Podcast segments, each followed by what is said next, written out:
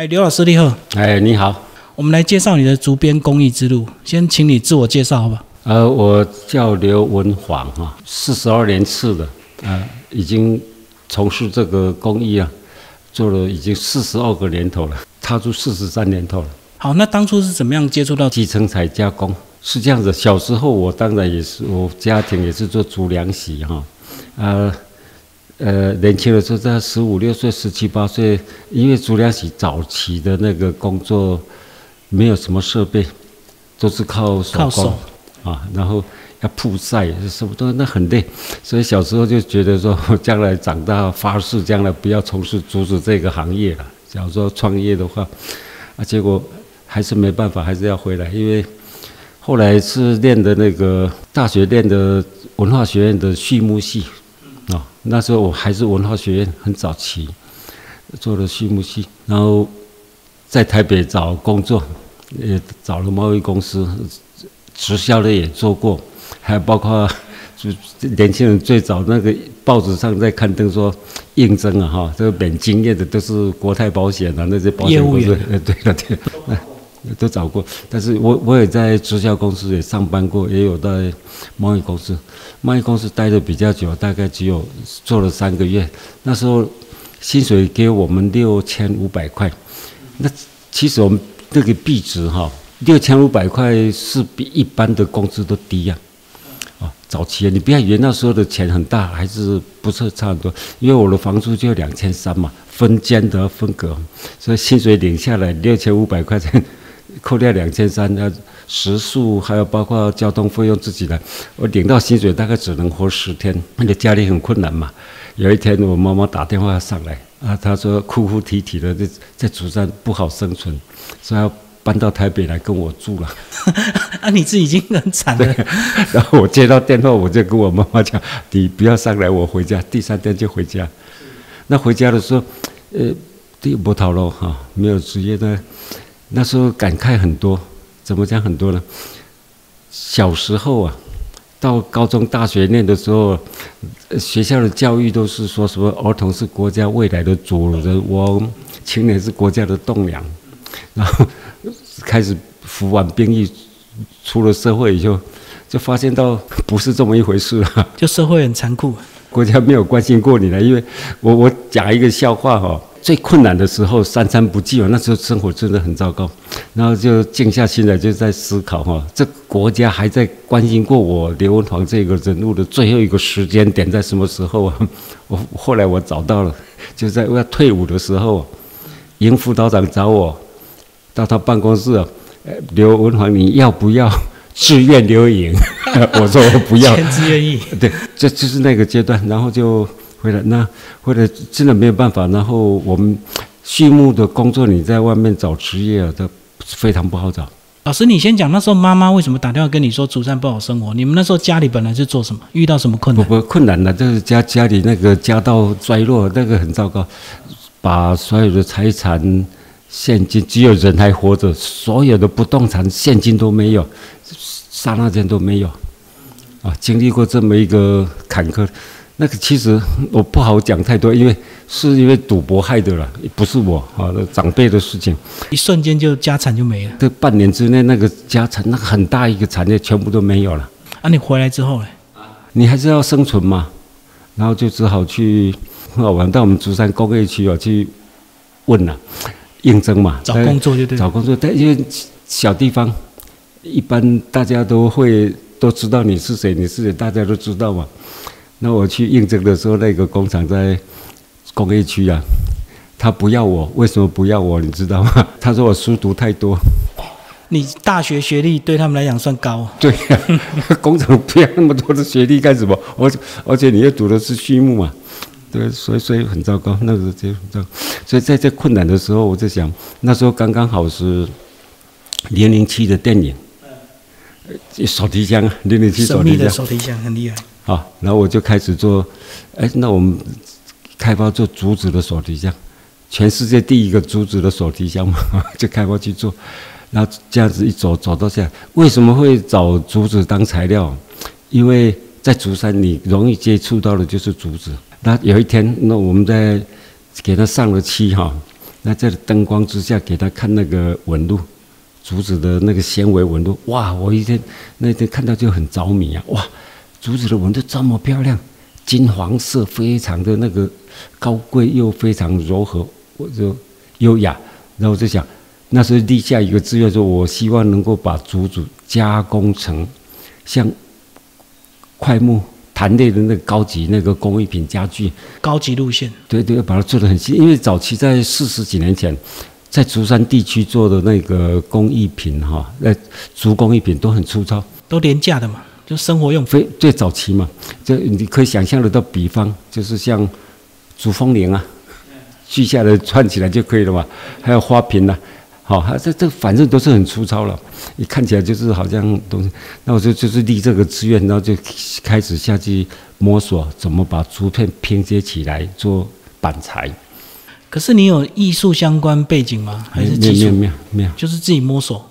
因为你知道吗？木头你要去备料的话很方便，那拿过来就是一块木料，你取裁切很方便嘛。啊，竹子就是这么薄，空壳的。拼接出来成一个机身材，那那个很挑战，真的。早期又没有那个设备，啊，竹竹片拿出来就是歪七扭八，就是你怎么样修整？哇，那个很痛苦，那一段时间是很痛苦。所以就是要把竹子先修成你要的这个尺寸。为什么我不去做竹编这个工作呢？因为竹编或者其他的原主的那个生产工艺，为什么？因为它没有办法做规格化。天生就是这种材料吧，因材施教那不是做不来，所以我就去做做胶合集成材下去给他做，一做就做到现在四十二年了。所以你就看到趋势，它可以大量生产，它有标准就对。不哦，其实那时候人穷哦，志短，真的是这样。所以在穷到那个阶段了哈，就目光如豆，我只要看到简单的能够能够做得出工艺品这用心把它做好，就这样而已。就赶快完成，赶快卖出去。对，现在而且卖很困难哦，在早期啊，所以呃那个要要跟这些年轻人在讲，现在年轻人都希望速成啊，哦，速成的哦，丢下去什么就马上可以做起来。我没有那个经验，那个我个人觉得不可能，一定要一步一脚印。所以下去做，走了那个大概有十年的那个非常坎坷的岁月了。后来是怎么样转机，才开始让自己的知名度打开？呃，对，所以很多人在，尤其现在年轻人，大概都，大家都会讲做品牌、行销、个人品牌啊，品牌你怎么做？并不是说你花大钱啊，投资找人下去做，做不起来，不是说做不起来，很难做起来了，对不对？你没有没有内涵嘛。所以我我我个人曾经也是到学校去上课或讲啊，就是品牌要怎么建立啊。我说，除非你家家里面的基础都已经非常好了，啊，你这搞那个品牌，但是你要从五开始创业呢，你不要有这种想法，你认真做，你只要这个东西把它做好，真的用真诚的心对待它，把东西做好，不要考虑到。成本市场不要不要不要考虑到，那么东西做好的时候啊，很简单，它会有生命。像我们的作品，现在看起来大家摸起来可以介绍说我们的工艺怎么样做的，对，大家可以感，甚至于不用介绍，它本身就会讲话。对啊，怎么做的这样很压抑啊？这你要用心嘛。啊，那么这个这没有你开始慢慢做哈，你也不知道做什么，大家都不知道你要开发什么东西都不知道，何况你又没钱嘛。对不对？所以你一步在做了几年下来以后啊，那么你就会有一个口碑啊。是。哦，三五年不等啊，啊，口碑做了在这个七八年以后啊，你不要贪心嘛，一下就是要做 logo 做什么样品牌，那个都太早。然后就一段时间以后再去申请一个标志，就说这是我做的东西，好像签名啊，啊，那就就就有一个小品牌。所以老师的意思是，不要急着去操作个人品牌，你应该先坚持做一段时间。确确确定如此，确定如此，千千自然就会有品牌。不，你你这个天道都是很公平啊，你怎么做他怎么获得了？你没有经过一番寒彻骨，怎么会有梅花扑鼻香？这很简单的道理啊！你光靠想象中你要做品牌又怎么样？花钱呢？没有用。可是老师，你在品牌还没确定之前，那时候有没有仿冒的问题？有那时候我会会 care，就是诶，我这么辛苦在设计这种东西哈，马上被偷做了。对呀，我们在早期是这种经验呢。贸易商很多嘛，最早期的时候，贸易商都会来拿样本嘛。那我们用新的设计客服，然后给他去行销啊，去国外去接单，接单下来一般都不会找我做了，都找他找更便宜的代工，对不对？呃，对呀，都是这样子啊，都是这样子。那你后来怎么熬过那段时间？呃，很痛苦，而且那我们做了茶盘或做什么东西以后，大概卖到那时候早期，你自己没有门市，也没有那个财力，哦，都没有财力嘛。那那是早期要很多的中盘商，中盘商都会来跑来跑去啊，呃，给你批了一些货，然后去卖，或者我们会去找店家，嗯，哦，寄卖和台北的也不是对，都有各种情况的。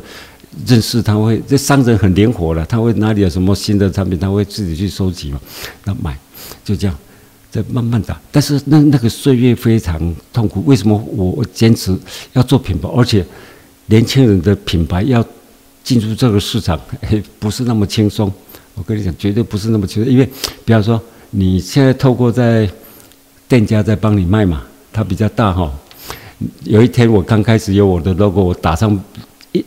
我那个主页子的 logo 上去哈，那么个那个店家商家都不要，他不要你打你的品牌啊？对呀，你想一想也知道嘛。我今天我店家我批你的东西，我不当然不是希望客人他让客人以为是他自己做的。对啦，就是这样子嘛。对啊，是啊，是啊。啊，你就要沟通啊，就要熬啊。我不不，我我我就是跟他讲嘛，我这个 logo 漂不漂亮？漂亮，我妹妹画的，很漂亮啊。主主页子很漂亮啊，好那。呃，但我就跟他讲，这个为什么不好？我上面有没有又没有打我的公司名称啊？哦，只是个商标。对，就是 logo 而已啊哈。然后何况我还跟他讲，这个东西将来出了问题，我要负责，他才接受。所以品牌不是你想象中那么容易就可以推出来，不是那么简单。除非你你已经基础非常好。可是老师，你后来是怎么样一直用企业的方式在经营，而不是像其他公益老师都是个人在接单、个人创作而已？老师至少还有一个这么漂亮的门市。我做四十二年了，对吧？我一些员工跟我跟我已经工了大概三十五年，快四十年的都有啊。那我以前那个早期的，我发现是我工作做到了那个七十五岁才才退休，我不好意思不给他退休啊。对，所以是无形中被员工推动的。也不是啊，因为个人的兴趣了。还有一点就是领略了这一段时间下来这。长时间下来观察哈，人生充满了，就我们现在就是谈这个人生的心路历程啊。人生会充满的非常的无奈，确确定是无奈，包括你个人也会有。嗯，人生总有一些事情。很早期我就有体验到哈。哦，人生不如意十之八九。十之八九，但是我跟他讲说错，根本不是十之八九，不如意的事情是百分之百啦。你怎么会如意？不可能，对，人生绝对没有如意了。啊，第一个事情，那过来那困难很多。那这中间，我还有一点就是有一个机缘哈，因为我妈妈在地震大地震完第二年的过世哈，过世的时候，因为他他是一贯道，啊，他的道亲帮帮办这些后事，大家很关心嘛。那渡我去求道了，叫做一贯道。所以在很忙的时间，那时候我四十九岁了哈。然后我还是去念书，到道场里面去学习。那个阶段我才去接触到经典，真的经典，《大学》《中庸》《论语》《孟子》《金刚经》《佛经》《道德经》，那个道场都有在教。然后就去体验，因为道场解释的经典哈，跟我们坊间书局上买的那个《金刚经》啊，解释都不一样啊。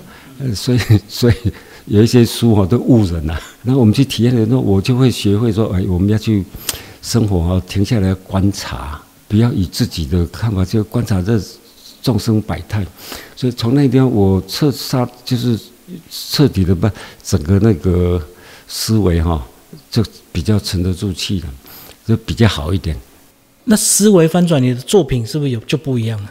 啊，对呀，所以我现在呃，包括我儿子。现在也在工厂帮帮忙嘛，哈，准备要交给他。小年轻人就是他们的不是毛病了，就是想法很多。我们不能说他多做的少。呃，不不好意思讲做的少，因为他动作做什么，就是想他有一天大概半年前嘛，我把他叫过来啊，摸摸摸你过来一下，你搞啊靠不进去，不不要有那么有志气啊，哦，对不对？你也听不懂这什么意思嘛？但是我必须跟你解释啊，志气，老师小时候都教我们，你要立志。做大事，成大功，做奉献，对吧？这错。以现在的地球环境来讲啊，人不应该立志。立志，你假如说你有这个志气，像观音菩萨这样佛祖，他真的是大慈大悲，完全利益众生，自己都没有考虑的话啊，你这个志气我们值得推崇嘛。但是凡人啊，多少还是有自己的那个私利在里面的，啊，肯定有嘛。所以立志是为利自己的利益呀。那是说，因为我讲了自己凡人的立场来讲嘛，那不要自不要立志。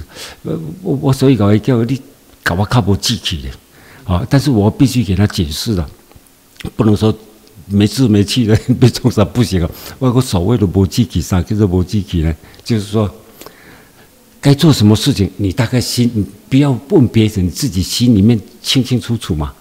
这样丢唔丢？你只要是活着的人，你问你自己的良心就知道对还是不对呀？对吧？贪嗔痴地老嘎底下被海浪冲上，就知道心 不安嘛，对吧？你比较问你自己说该该做什么，那你就去做，好，不要再起第二个念头。卖个想讲啊，这也歹做哦，而且可能嫌贵不，也唔知卖出去不，那那那那你就不要做嘛，做不下去了。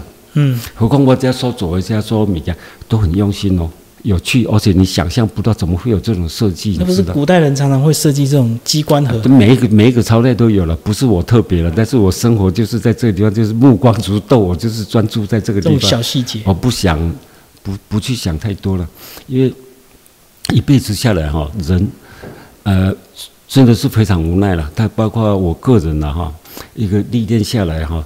走到哪里是好像都由不得你呀！我你我相信你你你这种年纪哈，也大概也知道，你明明的习惯被怕不要被做啥，提供不要，好像也不是这么。就跟连续剧一样，你想要做什么，突然就有个坏人，还是突然什么坏事就跑。你有这个经验吗？人生就一直转折。有吧？有这个机会，所以你到后来你学到了以后，学佛学以后，你就知道这些都有脉络可循，叫做什么？因为因果业力嘛。对。啊，那比方说，我师长有时候有空，我就跟好朋友就跟他，尤其年轻朋友就跟他讲，我们汉字啊，缘分的缘，国字，我我们本来给他说文解字嘛。为什么古代的圣人他会把这个姻缘的缘写一个密字旁，再加上这边叫做缘？哦，一般人都不会想到说很自然嘛，啊，这个就是缘呐。啊，但是说文解字，你慢慢去体会啊。那有一天，我就看着这个字发呆啊，两个小时以上啊。哎，这圣人怎么会把这两个字凑在一起叫做圆？那那你那个圆哈，你看看左半边，你大概会练呐。对。你怎么练？不是密字边吗？对呀，啊，右半边十个九个不会念。不会念。对，你这这那个叫做断。那个也不是会，也不是浊，那个叫断，偷万断，好，那个你就要读易经才知道，所以你要多读经典，你才知道这个因缘。那我们直接来解释这个什么叫做这个缘啊？什么叫断？你读易经就知道，它解释这个爻辞，易经就是卜卦那个爻辞嘛，啊，天行健，君子以自强，不是第一爻、第二爻、第三爻都都有卜到这个卦，他就给你断。里面在解释这个爻爻辞呢？呃，大象、小象，大彖、小彖，哦，啊，什么都都总共有十个在解释这个爻辞啊。那彖是什么意思？彖就是古时候相传是一个猛兽，这个猛兽很厉害，它嘴很厉害，可以一咬就可以把铁咬断、金属咬断，厉害吧？那有趣，我们把它想象中，你在在大鳄鱼啊，尼罗河那个大鳄鱼后五六米长，那么很大的一只鳄鱼啊。啊，碰到鸟、鹿什么的，靠点就咬死了就断了嘛，就吃进去了。但是有趣啊，它咬那个咬不断啊，咬水草、丝线咬不断吧？牙缝太粗了，怎么咬断了？啊，丝线很多，那很碰到水草或者渔网，人那个整个就被缠住，动弹不得嘛。啊，那你就从这里体会啊，那个所谓的命就是你的行为，你今天做什么，就产生了一条看不见的那个牵缠的线呐。进一步以修行的路来讲啊，进一步来讲，起心动念都是你龙不做代志，给他解断呀，胡思乱想就是啊，啊，所以这么下来很多，那你想多少做多少，就给你勾掉了嘛。天底下易经网过，天底下道很简单，清清楚楚就是很简单，你都唔免够多的，做啊代志想啊，就变得高高低呀，就是如此。道德经嘛，我讲啊，清净心呐。你心若清净，都无鬼啊！啊，冇较无烦恼啊！你都卖起啊！对，真的人要走这条路了。啊，无你那个从一直在享受不满、嫉妒、赶快冲上，你永远纠缠不清，没有办法脱离的。所以老师这样一路走来，就会越来越豁达，是不是？老师，现在我不能不敢讲豁达，但是我现在尽量学习，较无记起啊。随遇而安的你哦。呃呃。对，就不要立一些什么为自己的利益。我我我晚上有空，我就会读一些经典啦。我们再分享一下，这很有趣哦。呃，佛经也讲嘛，哦啊，《大学》《中庸》《论语》《孟子》，他们都讲，很多人都哇，非常比较最感动的一句修行的路，那个修到道学了，最感动就是老子那讲的那一段话，我非常感动。大家都知道，人要效法地，人法地，地法天。天法道，哦，人要效法大地，厚德载物；地要效法天，天行健，君子以自强不息。天这么大了，还是要遵循道，道要遵循什么？自然。哦，我就就刚刚呢，你就比不要起心动念，不要想太多了。困境什么境都不管它，到后来是自然的话，自自然然了，该做什么会发生什么就接受。做就这样做，啊！你不行的工被改为我没做啥，那个都是造成你生活很困顿。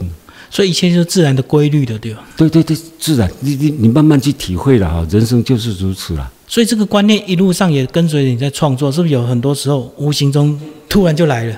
对于抄袭的问题嘛，我家我二十几年前我就完全开放了。我看到我设计一个小东西，或者说很怕人家抄袭，早期会有这种感觉啊。你一直赶快的做，赶紧赶快，辛辛苦苦开发这个物件，再看我他别换这钱嘛，换换换个饭吃嘛，对不对？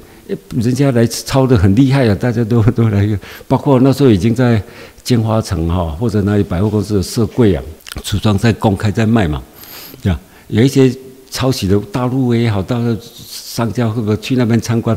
那时候还有印那个行路啊，漂漂亮亮，然后去看还要送他行路泡茶喝，他觉得那抄袭的人呢，接受我们这么好的服务，然后回去去抄。有啊，有一些大陆的，我们这个新作品做好大概不到三个月就回销台湾，就有行路他就可以抄，就对。但他形状他只是没想想出来，但很快了，这抄这个都很快了。但是工艺的精神还是我们还是比较好一点的。但是你这么多年有面对大陆的基层材加工的一些销价竞争吗？呃，我们不要 care 那些了，那个也是有的。所以我我讲实在话的，我们台湾现在非常乱了，哦，经济发达了以后啊，人性就老百姓人性都已经贪嗔痴一大堆了，好的不学都学坏的。谢谢刘老师为我们介绍你的公益之路，谢谢。